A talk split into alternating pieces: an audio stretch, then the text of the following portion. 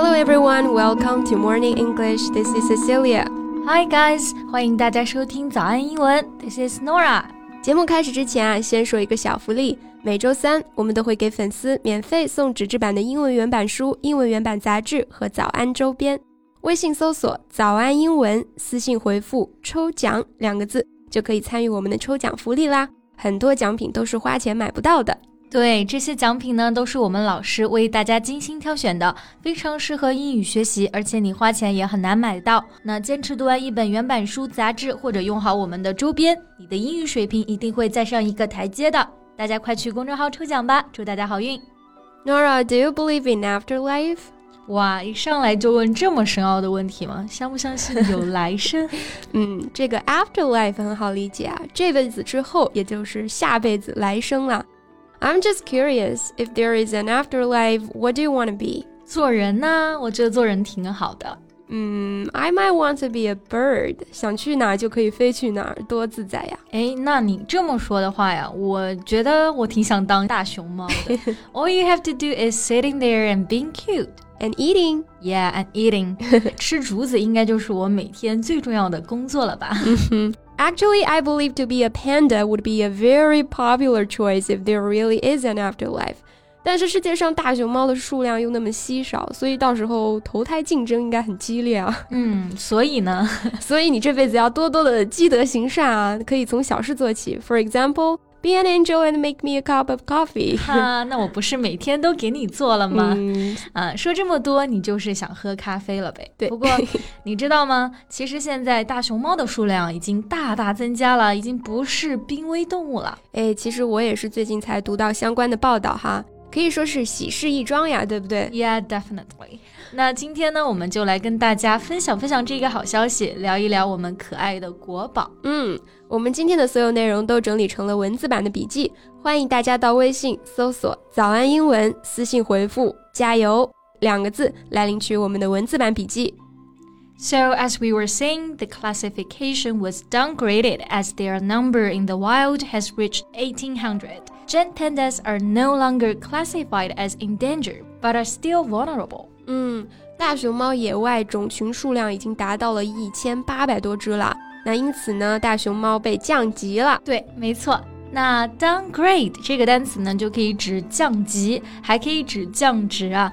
It could be really upsetting for us to be downgraded in our life, right?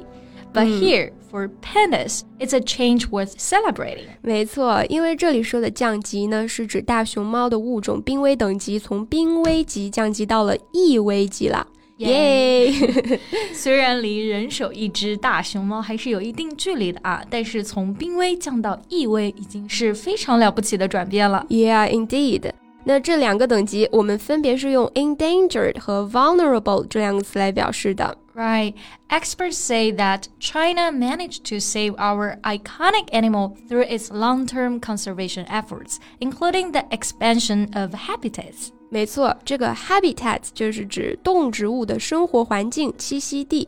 那我们国家之所以能够成功的解救国宝呢，靠的正是长期的保护工作。包括扩大它们栖息地的努力等等。没错，那在今年的十月十一日，《生物多样性公约》的第十五次缔约方大会 （COP15） 就在中国的昆明召开了。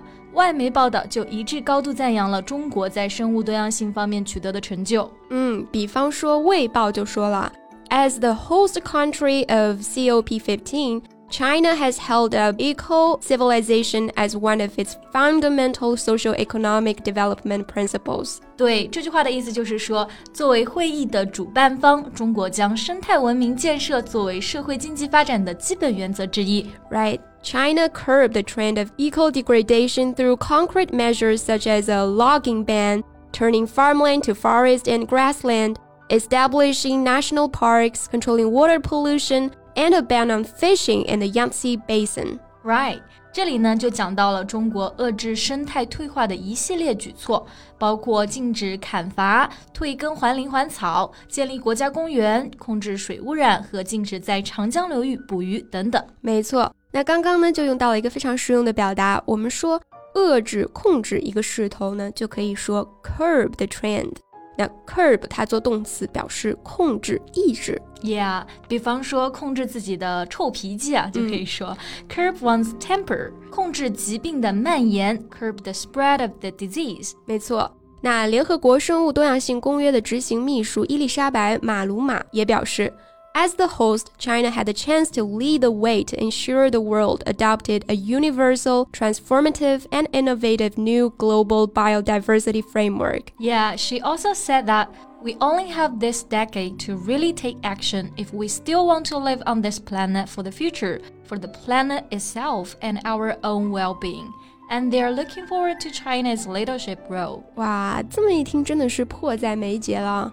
只有十年的时间给我们来力挽狂澜，拯救地球和我们自己未来的幸福。嗯，那这里说的幸福、安乐或者说康乐，我们用 happiness 就好像没有那么合适哈，有一点点太轻飘飘的了。所以呢，我们用 well-being 这个词去表达。对，其实说到这里，我还真的有点心痛啊。嗯、Because apparently the well-being of certain pandas are not guaranteed.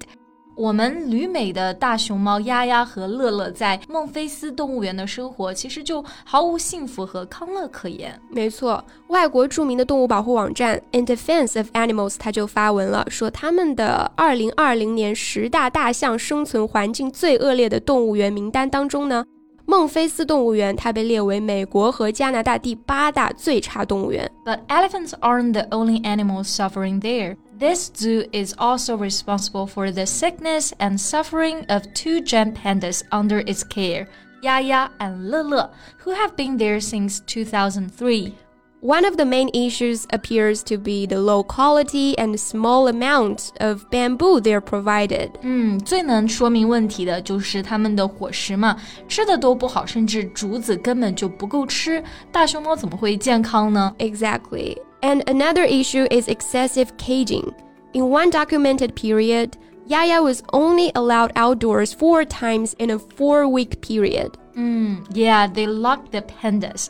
像我其实自己家里有猫咪啊，我都不舍得天天把它们关在笼子里面。而对吧刚刚这个、呃文件里面就讲到，它们四周里面才出去四次的户外活动啊、It's like torture to them. Yeah, no sunshine, no shower, and very little food.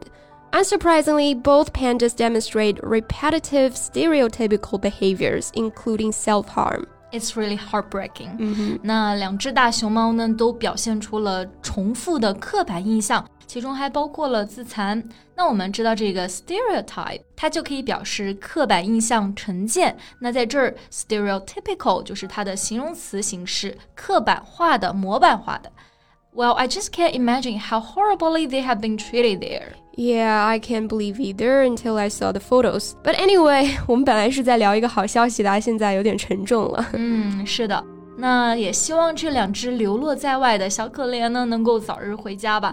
那它的家族已经壮大了这么多了，对不对？ Yeah, bravo to all of the ecological researchers and preservationists. 那大熊猫从濒危到临危的降级，其中包含了无数人的心血。 We should join them in building a better homeland for them, for all the animals, and also for ourselves. All right, and that's all the time we have for today. 那最后呢，再提醒一下大家，我们今天的所有内容都整理成了文字版的笔记，欢迎大家到微信搜索“早安英文”，私信回复“加油”两个字来领取我们的文字版笔记。 So thank you so much for listening. This is Cecilia. This is Nora. See you next time. Bye.